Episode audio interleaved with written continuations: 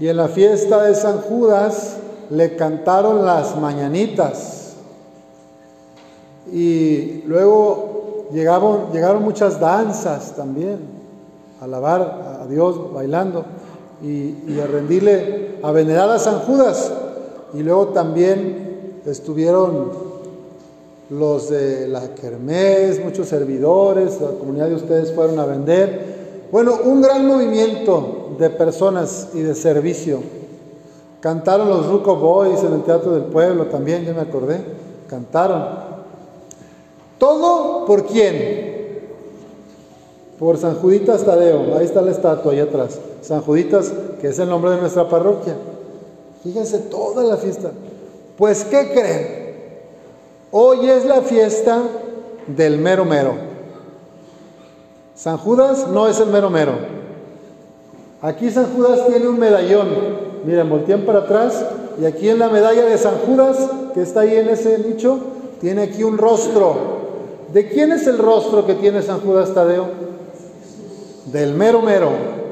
El mero mero es el Señor Jesucristo crucificado, resucitado.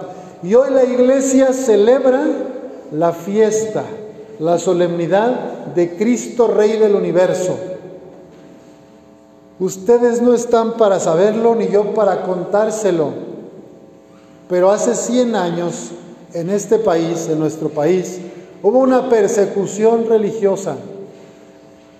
El gobierno que estaba en ese tiempo no quería que los católicos siguieran transmitiendo la fe cristiana, no quería que celebraran la Santa Misa, no quería que hubiera rosarios, ni peregrinaciones, ninguna manifestación pública de la fe.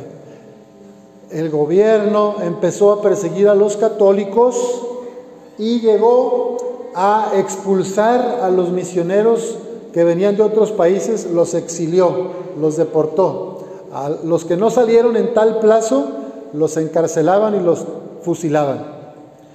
Y a los mismos mexicanos, a nosotros, a nuestro pueblo, a lo mejor a tus abuelos o bisabuelos les contaron historias de esos 10 años que se conoce como la cristiada. La cristiada es el tiempo de 1920 a 1900 30. Entonces, en el año 1927, en esa década, mataron a quien creen. Aquí lo traigo. Abajo, ¿sí vieron a quién traía aquí? El padre Pro. Miguel, este es uno de los sacerdotes, uno de los miles de padres que mataron por querer promover y vivir la fe en Cristo. Cristo dice cuando le pregunta a Pilatos, ¿en verdad eres rey? Y le dice, sí, soy rey, tú lo has dicho, pero mi reino no es de este mundo. ¿Cómo son los reyes de la tierra? ¿Cómo son los gobernantes de este mundo? ¿Qué hacen? Quieren el poder, acumular, quieren dominar. Los reyes de la tierra los gobernantes de las naciones los oprimen, se aprovechan, se aferran al poder. ¿Cómo es Cristo Rey? ¿Qué hizo Jesús con sus discípulos en la última cena? ¿Se acuerdan qué hizo? Les lavó los pies. Yo que soy el maestro y su Señor, yo que soy el rey, les he lavado los pies. Lávense los pies entre ustedes. Ámense los unos a los otros como yo los he amado. Entonces, el reinado de Cristo, la realeza de Jesús, no está en las cosas exteriores, no está en la ropa cara, ni en los coches del año, ni en las casas lujosas ni en los palacios como los reyes que nos cuentan los cuentos, y en todas las naciones que van conquistando. El reinado de Jesús no tiene que ver con lo exterior, sino con su con su corazón, con su interior. El reinado de Jesús es el amor el servicio humilde, la entrega a los demás. Y así está, lo vemos en el Evangelio, entregando hasta la última gota de sangre por nosotros, para salvarnos. Él nos ha liberado del poder de las tinieblas y nos ha trasladado al cielo. Por su sangre recibimos la redención, el perdón de los pecados.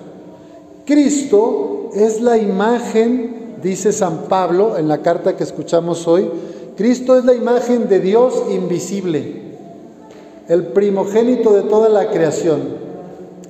Él existe antes que todas las cosas. Imagínense, en los orígenes de la creación, Dios Padre ya existía eternamente. ¿Y quién existía eternamente? El Hijo. ¿Y quién también existía eternamente? El Espíritu Santo. Tres personas distintas, un solo Dios verdadero. Pues en el principio de los tiempos, de este mundo, del universo que conocemos, hay un autor que dice, el Padre es la cabeza y el cuerpo, y cuando creó el mundo y el universo, el brazo derecho es Cristo, el brazo izquierdo es el Espíritu Santo. Así que el Padre, el Hijo y el Espíritu Santo crearon todo lo que nos rodea, el cosmos. Sabían que el universo está en expansión ¿Sabían que no tiene límites? ¿Que no hemos llegado al infinito? Está creciendo, está expandiéndose cada segundo más, más. Y eso es creación de Dios. O sea, Jesús, el Padre y el Espíritu Santo siempre han vivido, existido, pero crearon todo esto, el universo, los planetas, y en nuestro, nuestra tierra la hermosa creación, las flores, los árboles, los animales, los ríos, las montañas. Y lo más valioso para nosotros, ¿quién es? Pues nuestra familia, nuestros amigos, las personas que queremos y que nos aman. Entonces, Cristo creó todo con el Padre y el Hijo. Todo fue creado por medio de Él y para Él. Él existe antes que todo y todas las cosas tienen su consistencia en Él. Él es también la cabeza del cuerpo que es la iglesia. Cristo es la cabeza y nosotros somos el cuerpo. Bien, pues pidamos hoy a nuestro Señor que nos conceda la gracia de reconocerlo como Rey. ¿Qué significa reconocerlo como Rey?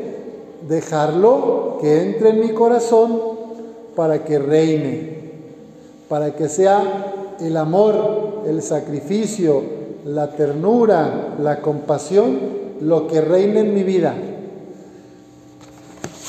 ¿Cómo está el mundo actual? ¿Qué es lo que está reinando? A ver, ¿qué noticias tenemos de los últimos tiempos? Está reinando el servicio está reinando el dominio, la explotación de los más pobres, la trata de personas. ¿Está reinando la paz? Está reinando la guerra, el odio. Está reinando la seguridad, el estar en paz o está reinando el miedo. Las mujeres tienen miedo de salir en este país.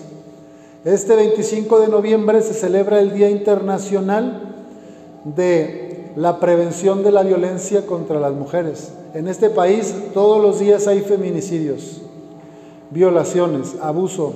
No está reinando Cristo en los corazones de nosotros los hombres. En el reino de Dios reina la verdad, la luz y la paz. Y aquí en este mundo todavía vemos mucha mentira, falsedad, muchas apariencias, mucha oscuridad, no hay luz, hay mucha oscuridad. Y también hay esclavitud. Pues pidámosle a Nuestra Señora, la Virgen de Guadalupe, la llena del Espíritu Santo, que vivió todo esto, el amor, la paz, la verdad, la vida, la libertad, la gracia. Pidámosle a Nuestra Señora que interceda por nosotros para que nos dejemos transformar por el Espíritu Santo, que nos recuerda y nos enseña lo que Cristo vivió y enseñó, que nos entreguemos como Él a la comunidad en el amor y el servicio. Que así sea.